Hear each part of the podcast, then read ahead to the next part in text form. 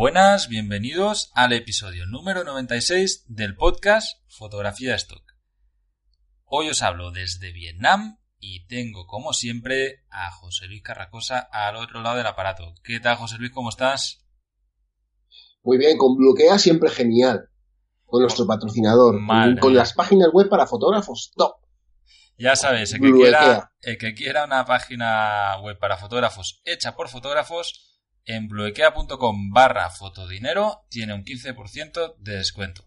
Y además, ya sabéis también que en el episodio número 100 vamos a sortear varias cosas, entre ellas un plan premium de bloquea para todos los que queráis eh, hacer comentarios en tanto en iVoox como en iTunes en nuestros episodios de podcast. Así que, bueno, el que quiera, ya sabe, mucha suerte a todos. ¿Y hoy de qué vamos a hablar, José Luis?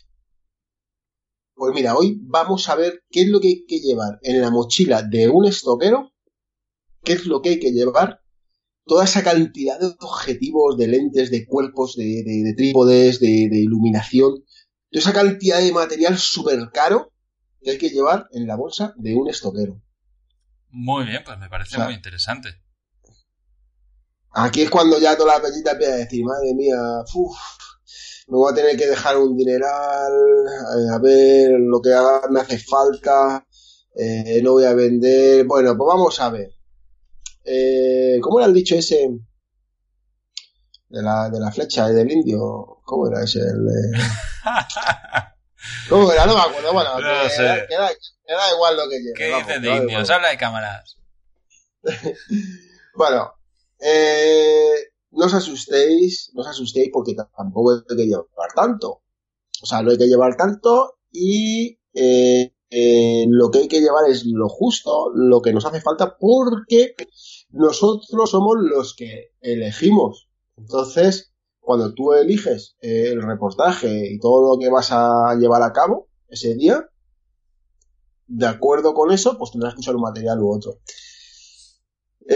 ahora, cada uno también depende de lo que hagamos. Eh, yo siempre hablo un poquito desde el lifestyle, ¿vale? Desde el lifestyle, eh, luego ya, pues oye, nos podemos desviar a, varias cosas. Pero yo lo que quiero decir es yo lo que, lo que uso, con lo que estoy trabajando actualmente. Y bueno, pues eh, con eso me sobra, me, me, vale y voy sobradísimo. Vale. José Luis, para, ordenar un poco los conceptos que vas diciendo, porque yo creo que es, muy interesante lo que has dicho al inicio. Eh, planificar. Cuando planificas una sesión, sabes lo que vas a llevar. El otro día en, el grupo de Fotodinero, de Fotodinero Premium de la Academia, había unos compañeros que decían que, ellos van con un maletín siempre. Y que siempre están con todo el maletín cargado y que cómo lo hacía la gente, ¿no? Y había uno que decía, no, no, es que me planifico la sesión y según lo, mismo que estás diciendo tú, ¿no? Según lo que vaya a necesitar o lo que haya planificado para esa sesión, me llevaré unas cosas u otras, pero no hace falta que me lleve un equipo de luces de la hostia si voy a hacer una sesión de exteriores en las que no voy a necesitarlo, ¿no? Entonces, eh, bueno, el primer concepto que creo que has apuntado muy bien es tenemos que llevar lo que necesitemos. Llevar de más muchas veces es contraproducente. Aparte de, bueno, pues que expones el material y yo qué sé, pues le puede pasar algo, o te lo, te lo pueden robar, o se, puede ser demasiado cargado, lo que sea, ¿no? Claro. Bueno, yo ahora, eh, como ya he comentado en podcasts eh, anteriores, em, a pesar de, del capítulo 93, este anterior que tuvimos, que, que la gente se ha vuelto, la peñita se ha vuelto loca, en el que les explicaba que esto es muy difícil y tal, no sé pues sí, sí, sigue siendo difícil. Pero no imposible, eh, cuidado, pero no imposible. Ah, ¿Sabes qué ha pasado ahí? ¿Sabes qué ha pasado ahí, José Luis? Perdón. Dime. Ah, ah, luego vamos a lo que ya. Dime, dime. Lo, lo, que ha pasado ahí es que ha llegado el invierno, tío. Que ha llegado el invierno y eso os deprime. Yo por eso huyo al invierno. Porque cuando hace frío, se hace oscuro temprano, la gente se encierra en casa y, bueno, pues cambia el rollito. En verano mola mucho en la vida estoquera y en invierno es menos, menos apetecible ir a hacer fotos afuera, ¿no? Claro. Pero es que la vida estoquera es una cosa y las ventas es otra. Entonces, eh, la, pues la, realidad es una y la, y la, y la otra realidad es la otra. Entonces, eh, como digo yo, hay que ser de trinchera y a morir y a sudar lágrimas, cuidado, lágrimas. Y el que no le guste la fotografía ni le apasione el Photoshop, ya sabe lo que puede hacer. Pero bueno, vamos a lo vamos que a lo que interesa, vamos. porque luego ¿Qué- la, qué la se vuelve loca, la se vuelve loca. ¿Qué equipo tienes? Va. Bueno, yo llevo, yo llevo, ahora mismo estoy llevando, eh, bueno, eh, yo voy a decir con lo que, lo que desde mi no todo el mundo tiene por qué tener eso, lógicamente, pero bueno, yo voy a decir lo que tengo en casa, ¿vale? Y con lo que normalmente, con lo que me, me va- con lo que me vale, lo que yo uso habitual, ¿vale? Yo tengo en mi casa, tengo, ahora mismo tengo una mirrorless y una reflex.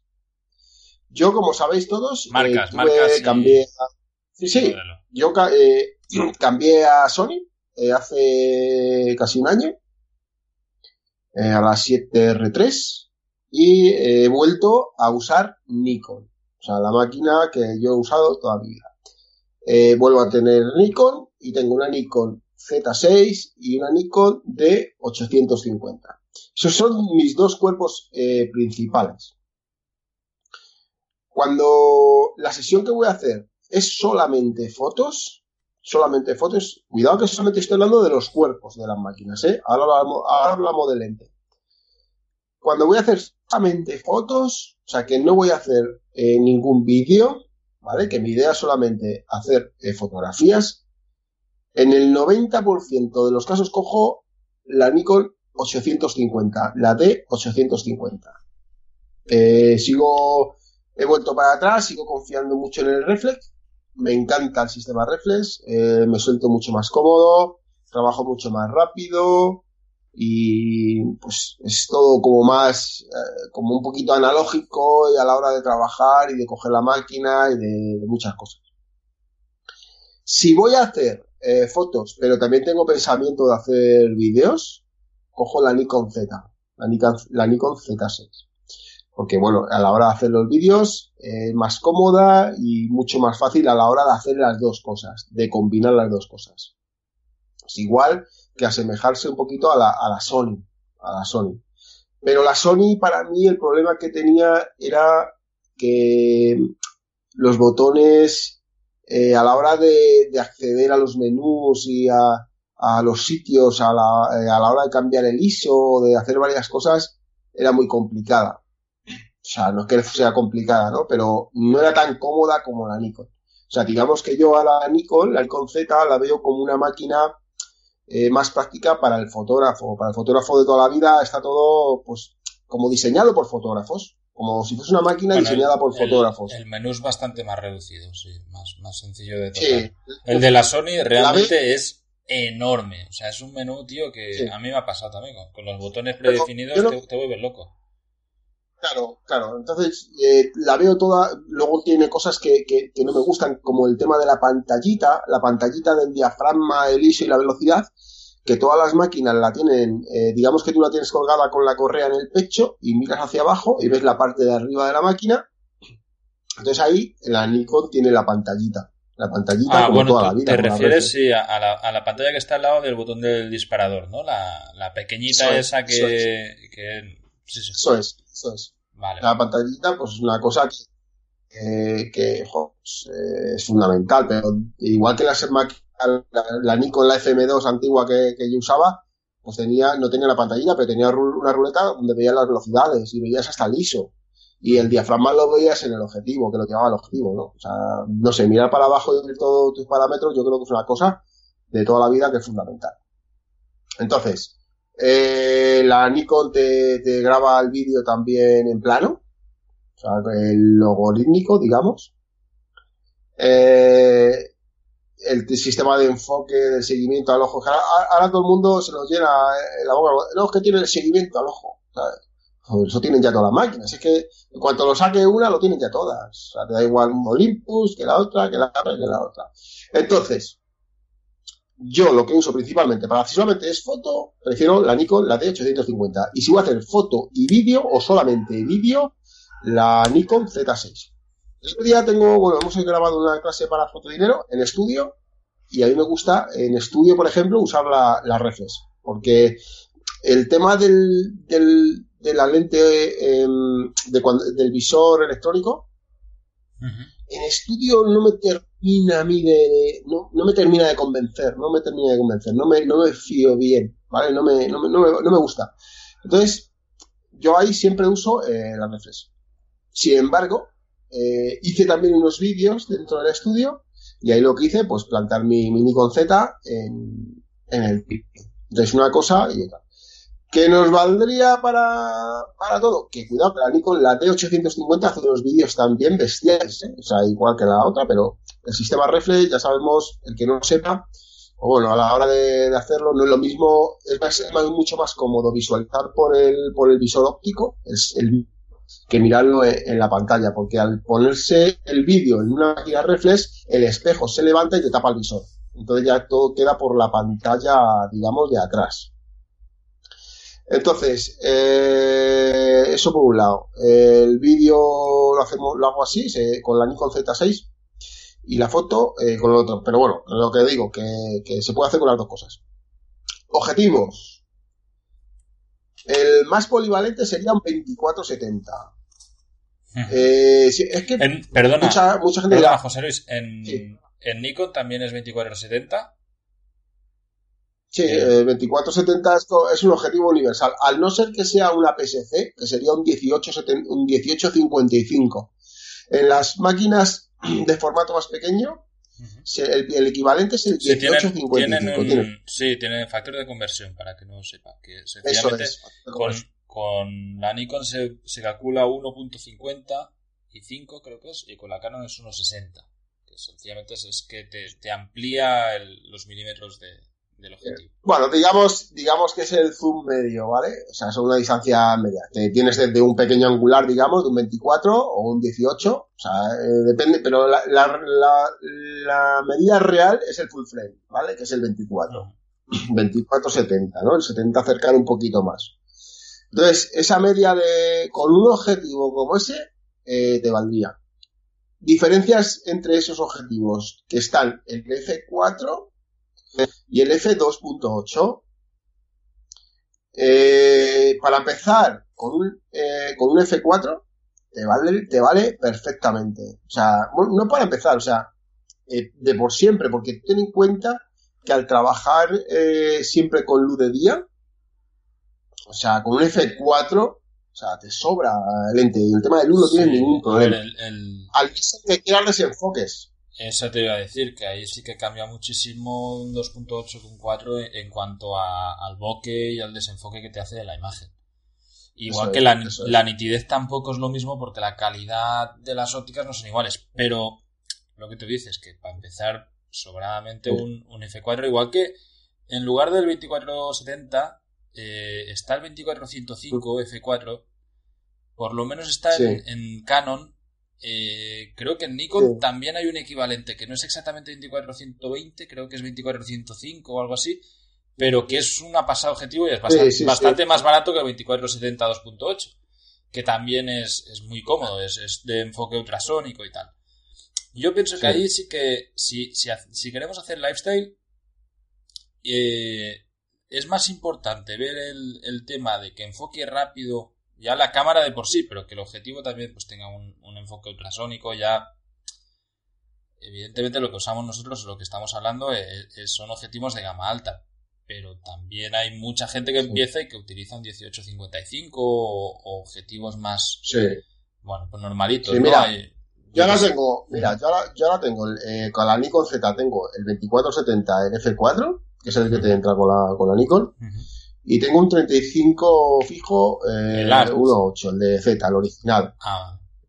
Es un objetivo un poco caro, pero con el 2470 eh, podría hacerlo absolutamente todo, ¿eh? O sea, con el 2470 F4 y con la Nikon Z6, con eso, con eso solamente podría hacerlo todo. Pero ¿qué pasa? Que a mí me gusta mucho el 35 y lleva el 1.8, que bueno, que para los desenfoques, eh, yo hay muchas sesiones que el 95% de las fotos las he tirado con el 35.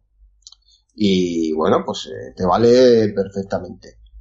Pero bueno, que para el que empieza, para el que empieza con un 2470 F4, tienes de sobra. Para la reflex, tengo el 2485 F3.2 Hostias. es un objetivo que, es un Nikon, ¿no? Sí. De, o sea, es de la marca Nikon. Sí, de, sí, sí, de Nikon. Sí, de Nikon. Es un objetivo muy polivalente, es un, objetivo con una calidad brutal. Es un objetivo que es eh, eh, duro. Eh, estuve en Picos de Europa hace poco, he publicado la masterclass hace poco. estuve en plena, viendo un amanecer debajo de la lluvia con la Nikon, pues la, la D850, lloviendo un torrenteal allí de agua y estaba el objetivo puesto ahí, la máquina empapándose y estuvo cerca de dos horas disparando y no le pasa absolutamente nada. Es un objetivo muy duro, que va muy bien y la caña, un objetivo de bestial. Eh, he comprado ahora el 2470, el 28, pero he comprado el de la reflex. Porque es un objetivo que yo lo he tenido, lo tuve cuando yo hacía eventos, lo usaba mucho. Y es un objetivo que tiene una calidad que es eh, abismal. O sea, eh, porque al final todo, yo siempre digo, en los cursos, cuando doy cursos, eh, siempre digo que la luz hay que pagarla. O sea, si tú estás en casa y enciendes eh, todas las luces, cuanto más luz tengas en tu casa, la factura de la luz va a ser más cara. Entonces, cuanto más luz pongas al objetivo, más caro va a ser. Pero ya no solamente eso, sino que la calidad a la hora de las aberraciones, de la de deformar, un 2470 eh, eh, original, el, el 2.8 es brutal, o sea, de forma nada, o sea, es, es bestial. Sin embargo, mira, está el 2875 ese que tuve yo con la Sony de, de Tanro. Sí, ese que tengo yo. Yo estoy contento. Claro, pues, pues, pues no, no, es un pedazo de objetivo, ¿eh? Con una calidad eh, brutal pero de forma un poco, de forma a, yo a bomba, sí, sí, sí, totalmente de acuerdo. De hecho, yo lo, lo, tengo que, le tengo que, que, editar luego. O sea, cuando paso el RAW, lo, convierto a JPG, tengo que editarlos. Y muchas veces a mano, porque no sé por qué el Lightroom, eh, cuando el perfil que tiene del objetivo se pasa de, de y todas las esquinas le echa demasiada luz, al menos a mi gusto. Sí, pero es que tú imagínate, tú eso lo puedes cambiar con Photoshop, pero tú imagínate que, que haces vídeo. ¿Y ahora qué pasa? Porque claro. con el vídeo la deformidad está ahí. ¿Sabes? No es como con la foto. Con la foto lo puedes corregir, pero con el vídeo no. Entonces, cuando tú tiras a 28, la deformidad que tienes es brutal, es bestial, es súper exagerada. No se puede trabajar con esa lente eh, en ciertas o sea, yo lo tuve que vender como, algo, lo vendí como, yo, el Sony me salía salpullido, pero bueno, que cada uno, yo lo tuve que quitar todo, la Sony y el carro fuera. Y he vuelto a mis orígenes, he vuelto a mis orígenes, eh, a mi 2470, a, mi 35 fijo, a mi a mi Nikon Reflex y a mi Nikon, y a la, y a la mirrorless, que es la que, la que tengo ahí para hacer los vídeos. Entonces, al final, yo, claro, mucha gente, ah, claro, que este, claro, que listo, que este, un equipazo que tiene. Bueno, pues eh, que vuelvo a repetir, con un 2470 F4 y ahora que se lleva las, las máquinas mirrorless, ya hablo de Nikon, ¿eh? que es lo que tengo. Eh, probé la Canon en su día, este verano, y es un, la Canon R, que es un maquinón también, por encima de la Sony para mí, a mi gusto, de lo que yo pude probar de esa máquina, por encima de la Sony 80.000 veces. Tanto la Nikon como la Canon. Para mí, ¿eh? Para mí. Que cada uno eh, aquí a cada uno que, su opinión, que lo que más le guste y como mejor se amolde a, la máquina. Entonces, eh, para hacer eh, todo, una mirrorless y un 2470 es algo eh, sí, que, te bastaría. no vale sobra. Vale, y ahora tenemos al usuario que viene de la ruina, ¿vale? El, el típico usuario que va eh, por la vida, ¿no? Que, no tiene ni, ni, ni, ni para comprar un ultravioleta. Cualquier que empieza, cualquiera que empieza. ¿Qué, eh, objetivos? escucha, el que va raptando, el típico chavalillo joven, eh, estudiante que, bueno, pues que no tiene para pa su café la, en la facultad, ¿no? Y ya está, y poco más, ¿no? Para esos hay una opción eh, yo hablo de lo que yo sé que es Nikon, ¿eh? ¿eh? yo me tiraría a por máquinas que se usaban hace unos 15 años, unos, sí, unos 15 años más o menos, Yo me acuerdo que salió la, cuando salió la, Nikon, la, Nikon D200, que era PSC. Es una, pasa claro, son máquinas que son ya antiguas, que son máquinas profesionales que puedes trabajar perfectamente con ellas, te disparan tu RAW muy bueno y tal. No tienes a lo mejor la cantidad de megas que, te dan las máquinas de ahora, pero te va perfectamente. Y no puedes tirar a mucho ISO. Pero como nosotros elegimos las sesiones, pues eh, podemos elegir las horas del día. Yo, si fuera, si estuviera en esa situación, ¿vale? En esa situación, yo me compraría una Nikon, una de 200 y un 50 fijo 1.8. Eh, eso te iba a decir. El 50 para mí es la opción de pobre, es buena. Porque estamos hablando de 100 euros. Eh, tanto en Nikon como en Canon. En Canon es exactamente lo mismo. Yo en Canon, a lo mejor en lugar de la de lo que tú decías, la de 200, yo aconsejaría una 60D de Canon o algo así, o, que yo la había tenido también. También. O incluso hay algunas, la 1D, la primera de todas, las venden tiradas ahora, y eso, joder, era una cámara profesional en, su día era lo más, que valía una fortuna, y ahora pues te cuesta poco. Eh, pues podría, podría ir por ahí, y a lo mejor hay un 35 que también es, es barato, y está el. Si quieres un gran angular barato, están los Samyang, que son chinos, pero que son. Que, van muy bien, o sea, son muy buenos objetivos, totalmente manuales, eso sí, que, que no es para foto rápida, pero que te, te sirve para lo que. Para, para el uso que puede hacer. Eh, te cuesta 180 o 200 euros, o sea, son, son objetivos baratos, un 14, un 12. Sí. A ver, yo digo una cosa, mira, a mí me comentó un amiguete que, que intentó entrar en una agencia que vende en Eh, no me acuerdo ahora el nombre de la agencia, es una agencia que vende en Stockchi, eh, eh, aplicó a ellos para, ver si le cogían y tal para vender en Stockchi, y le pidieron RAWs, una serie de RAWs, algún reportaje. Y bueno, cuando vieron que las, que, que, las fotos estaban hechas con el Tamron, el 2875, dijeron que no le, que no le cogían porque eh, no les valía. La calidad de esa lente no la querían. O sea, tú fíjate, ¿eh? Eso, una agencia pues, que vende en stock. hay muchísimos fotógrafos que están muchísimos. en que, sí, están y van con el 2875. Con el 2875, sí, sí, sí. sí. Pues no lo querían. Tú mismo, ah. tú, tú, tienes fotos. Sí, sí, con tu Sony y con el 2875 que están dentro de stock, sí. Eh, efectivamente, están dentro. Pues la agencia esta eh, no lo quería, fíjate no sé, bueno, sí, hay... Hay cosas que... De todas formas, eh, yo hay una cosa que, que, es, que me gusta, que siempre he opinado así, que comprar eh, barato al final es caro, ¿eh? Y al final acaba siempre, se te pasan los años, compras un montón de lentes y al final eh, acabas vendiéndolas y, y, yendo a, a, las lentes que, que funcionan, a las básicas. Y las básicas son eh, las de siempre, pues el 2470 clásica, clásico o el 1855. Sí. A ver, yo creo que nos estamos dejando dos, dos franjas que son hablo importantes. de los 8, de los 8 o de los... Pero está también el, el estamos dejándonos de lado el, los 1635, que para mí es un objetivo de la hostia, un gran angular buenísimo, y luego también otro clásico es el 70-200 de, de todas las marcas. Tanto en Sony como en Canon, como creo que Nikon también tiene 70-200. Que, son una pasada. O sea, el, yo tuve el F4 y, he usado varias veces el 2.8. Y es mm. una maravilla. O sea, es un objetivo que. Bueno.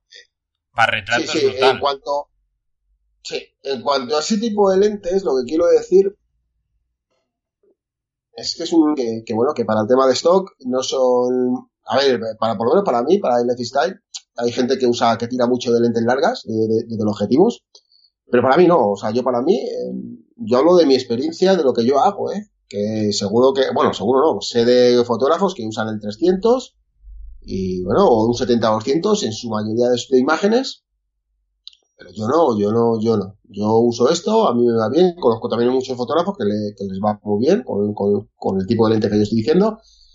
Bueno, yo un angular en stock, si os fijáis en las imágenes que hay en stock, eh, que puede haber un 5% de imágenes que sean con gran angular, como mucho. y suelen ser de paisaje. La mayoría son, 35 milímetros o un 50 o algo así. O incluso pues a lo que vamos, a 70-200 o a, zoom. Eso es. Yo ya digo que yo angular, yo usaba el 1424 de Nikon de toda la vida, pero que ese ya no lo uso porque ya no, o sea, es que no, en stock no me, no me interesa usarlo porque no, porque no me, no me vale para nada. Las, no, no me vende, las imágenes que me venden siempre al final son eh, pues con un 35 y con un 50. Es lo más que lo que vendo yo siempre. O sea, es lo que más se vende. Sin embargo, por ejemplo, hoy eh, había unas nubes muy chulas encima de Madrid. Y bueno, pues eh, en, en, el bar, en un barrio donde tiene mi madre su, su donde yo me he criado, el barrio de San Blas, en, Madrid. Eh, pues vivíamos en un 11, en un, en un onceavo, y hoy he estado allí y bueno, pues me he llevado el 70-200. Yo tengo ahora un 70-200 de Nikon, el F4. Eh, uno bastante antiguo, pero con una calidad brutal, ¿vale? Que es el, de toda la vida. Pero he estado haciendo fotos para hacer un time-lapse. Me apetecía hacer un time-lapse. Es una imagen que tengo que si lo veis en mi portfolio que ponéis Madrid, se ven las cuatro torres y las dos torres de la Plaza Castilla. Se ve todo como un skyline así muy chulo con la sierra de Madrid detrás. Y es una imagen que me ha dado muchísimo dinero ya. O sea, se vende muchísimo. Y es un, bueno, pues. ¿Un vídeo o, hablas de una imagen? He hecho, eh, he hecho 450 imágenes. He dejado la máquina durante dos horas disparando, foto a foto, dos, dos horas y media creo que ha sido, eh, disparando foto a foto cada 20 segundos. Y ahí lo que, ahora lo que voy a hacer es montarlo y hacer un time lapse. Entonces, lo que eso sí, luego una foto, la que me guste una de esas, la también la pongo a la venta. Y eso me ha dado muchísimo dinero de esas series. ¿Te parece si, si, un día hacemos una masterclass de timelapse? Porque es algo que, vende, funciona muy bien y que no todo el mundo sabe hacer. Y en realidad es, es, relativamente sencillo, o sea, tampoco, tampoco es que tenga la gran historia, pero, pero creo que puede ser interesante, porque hay varias técnicas para, para hacerlo y, y puede ser fácil para, para que la gente lo pueda replicar y además tiene es un resultado muy vistoso. Sí, vale. Yo, eh, claro, yo cuando tenía Sony no podía, o sea, bueno, bueno, vamos a dejarlo de Sony porque es que madre mía, pero bueno, yo con mi, con mi Nikon no me hace falta tener ningún intervalómetro ni nada. O sea, para disparar foto, foto. Mi Nikon lleva, ya lo lleva incorporado de toda la vida. O sea, disparar fotos cada X tiempo. Entonces tú lo pones a disparar, dispara foto a foto, foto a foto y luego lo montas eh, con Photoshop, lo montas y ya está, y no pasa nada. Y sale un time lapse y fuera, y está muy bien. En mi Instagram puse uno hace poco, el de Picos de Europa, el de José Luis Carrascosa, hay un, una de las últimas publicaciones, se ve en time lapse de las nubes de, del amanecer en, Picos de Europa. Entonces, eso pues es una cosa que, bueno, yo he vendido algún time lapse de vez en cuando, pero claro, yo el que, el que he vendido es el de, eh, principalmente es el de, el de Madrid, el skyline de, Madrid. También tengo un tiro de, desde la ventana que te he dicho que es bestial, la imagen es brutal. Entonces, pues bueno, estoy en un enceavo, estoy, digamos, en una de las más alturas que hay, en los típicos eh, pisos altos de Madrid, a las afueras de Madrid, que ves todo Madrid. Entonces eso es una ventaja también. Pero bueno, que, son imágenes que ya digo, que se venden muchísimo. Eh, hay un hotel ahora en, en, Madrid que se llama el Hotel Riu, que está en Plaza de España. Y estuve hace, bueno, ya he estado una vez, mi hermano ha estado hace poco también, eh, haciendo fotos. Y es alucinante la visión que hay desde la terraza. No sé si te cuesta, creo que fueron 20 euros subir en la misma Plaza de España, Hotel Riu, son 20 euros y tienes un 380 grados de, para ver toda la ciudad de Madrid.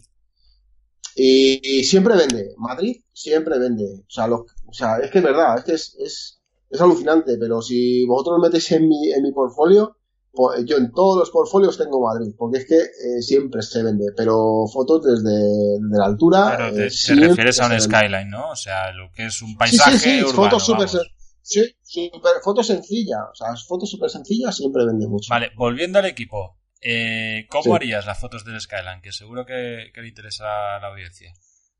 Bueno, pues eh, lo que hago depende. A ver, si yo uso el trípode o... Bueno, yo voy a mano. Eh, vamos a ir a, a buscarlo en la vida. ¿Vale? llevo la máquina, eh, pues ten en cuenta que a las, eh, a las 2 más o menos del mediodía ahora en esta época en invierno, pues eh, desde donde yo te digo, la luz es, da una luz muy buena. O sea, tener en cuenta que ya está casi arriba la luz. Yo tengo situada la luz muy bien a las 2 del mediodía. Entonces, yo mi máquina, nada, simplemente yo tiro, mi, mi forma de tirar de ISO es un mínimo de 200, son manías que yo tengo con full frame y con mi Nikon, ¿eh? con la 850, con la Nikon Z6, que son full frame. Yo suelo tirar mínimo de 200. Entonces, eh, cuando es un teleobjetivo, con lo que estás usando es un teleobjetivo, hay que tener cuidado porque las vibraciones del temblor se notan mucho más. Es como si coges unos prismáticos, que a todos os, habréis pasado, os habrá pasado, que cuando tú coges el prismático y miras, eh, siempre tiembla mucho, porque son, cuanto más aumentos tengas, eh, más te va a temblar el pulso. Entonces, lo que sí hay que tirar es a velocidades altas. Cuando, yo cuando hablo de velocidades altas hablo de 1500, ¿eh? O sea, yo no hablo de 8000 ni nada de eso. Yo hablo de 1500 a 2000, a 2500 más o menos. Y con 600 también ya, yo creo que es suficiente. Bueno, eh, sí, eh, sí, también te vale perfectamente. Con un objetivo tirando a 200, yo tiraría un mínimo de 1000. Yo haría 1000. Que te tienes que tirar a 620, lo tiras perfectamente y no pasa nada. Yo tiro a 1000. Yo, yo siempre quiero que mi parámetro vaya a 1000 de velocidad y unos diafragmas de un 5,6 más o menos. Un poquito más, a lo mejor al 6,2. De 5,6, 6,2, 7, o sea, 7,2, eh, ahí más o menos. Porque del 5,6 al 9, digamos, de diafragmas, digamos que tienen la, el, el, el diafragma con la luz perfecta, ¿no? Para que, o sea, la luz, eh, la imagen perfecta va a rondar ahí entre el 5,6 y el 9. Luego la velocidad de obturación, pues bueno, si te da 1000, 1250, pues más o menos lo que, lo que te dé. Pero bueno, ten en cuenta un 200, 400 ISO, eh, 5,6, eh, un F9, más o menos ahí, y un 1000, 1200, más o menos de velocidad. Pero que eso es una cosa básica no puedes saberlo, sabrá cualquiera, ¿no? Que, controle un poquito de, medir la luz, la que te dé y ya está, ¿no? Entonces simplemente eso. Eso sí, en el timelapse lo que he hecho ha sido prioridad a la apertura.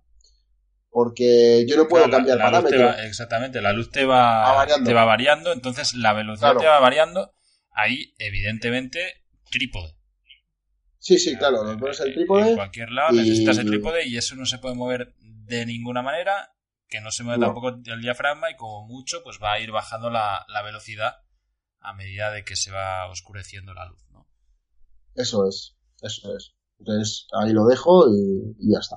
Es muy sencillo, pero que yo lo que digo, los que vengáis a Madrid de visita, pues oye, mira, os vais al hotel este, mm, al hotel y al hotel Río este y si oye, si podéis sacar un día chulo de, luz, pues os hacéis una serie de fotos de, la ciudad de Madrid y, o una serie de vídeos y son ventas aseguradas. O sea, ya os digo que, lo vais a vender. Pues para toda audiencia, ya sabéis, el que quiera que vaya al Hotel Río, puede ir a recepción y dice que va de parte de Fotodinero y, y le van a hacer un 15% de descuento. bueno, yo eh, casi gané el concurso. Eh, de hecho, salió un concurso en el hotel. ¿Ah, sí? ¿De fotografía? hice, sí, hice una doble exposición ¿Ah? y quedé, y quedé eh, segundo. Ostras se veía claramente que era el hotel, pero en la foto mía no se identificaba que era el hotel. Era una foto de, las, de, la ciudad de Madrid con una doble exposición que hice y no se identificaba. Yo creo que, o sea, veamos, la foto, las dos que quedaron, o sea, la, la, la primera que quedó, o sea, es una foto muy hincha. Pero bueno, se ve, está, está, chula, la foto está muy chula, está muy bonita, porque tiene una pasarela, mola mucho. En cuanto a calidad, no tenía calidad, esa era una foto que estaba hecha con un móvil pero bueno, también se querían que se viera el, el, hotel. A ver, en, estos concursos muchas veces el, primo del cuñado de no sé quién, pues, pues... Bueno, no sé, lo que pasa que la foto, pues bueno, sí que es verdad que la mía no se veía el hotel y en la otra sí. Vamos, también es eso. Al final, ellos lo que necesitan es que gane algo que les haga cien. Oye, que estábamos hablando del equipo, hemos terminado hablando de Timelapse y luego el Hotel Río de Madrid. Pero en todo esto se nos ha ido, se nos ha ido un programa, vamos, 35 minutacos de programa. Ostras, se nos ha ido la pinza. Eh, pues sí, pues lo dejamos aquí y, la semana que viene más. Eh, esta vez eh, ya no tenemos tantos problemas de, de audio y de demás. Pedimos disculpas a la audiencia por los programas anteriores. Ya sabéis que viajando a veces es muy complicado tener buen internet. Trato de, hacer lo mejor que podemos y, de verdad que sufrimos mucho por ello. Y deciros también que atentos al episodio número 100 porque van a haber un montón de novedades, tanto en el podcast como en la academia. Sobre todo en la academia, todos los que estéis adentro, bueno, van a salir muy, muy, muy beneficiados de lo que nos depara, el, lo que nos deparará el 2020. Así que nada, José Luis, nos escuchamos la semana que viene. Venga, vale. Hasta la próxima. Chao, venga, adiós.